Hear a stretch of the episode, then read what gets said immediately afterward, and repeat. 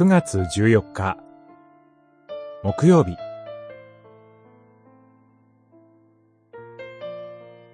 抱いている希望について伝える。使徒言行録。24章。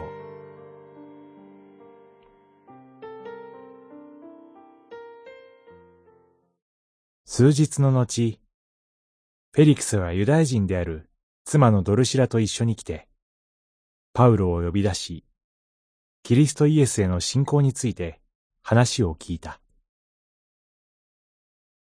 24章、24節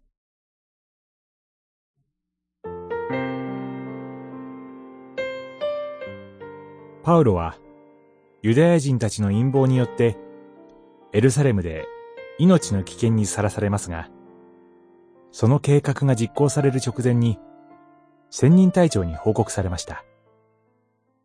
直ちにその夜、彼は、カイサリアにいたローマの総督、フェリクスのもとに送り届けられました。その5日後、大祭司アナニアの一行は、カイサリアに来て、総督にパウロを訴えで、彼は、ナザレ人の分派の首謀者であり、非常に危険な人物です。と告発しました。その後、パウロに弁明の機会が与えられたとき、彼は聖書を信じ、復活の希望を神に対して抱いていることなど、確信を持ってフェリクスに語りました。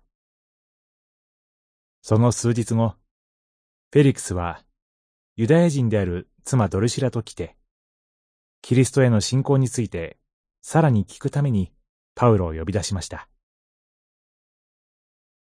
彼が先の弁明で述べたことから、興味を抱いたのでしょう。しかし、パウロが正義や来たるべき裁きについて話すと、彼は恐怖を抱き、そこでやめさせました。結果はどうであっても、パウロは要求する人に対して常に彼が抱いている希望について、確信を持って伝える備えをしていた信仰者でした。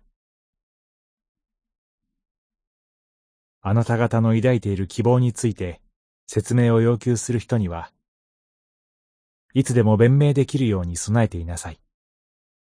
ペトロの手紙1、3章15節祈り。主よ。私たちが抱いている希望について、確信を持って伝えることのできる知恵と勇気をお与えください。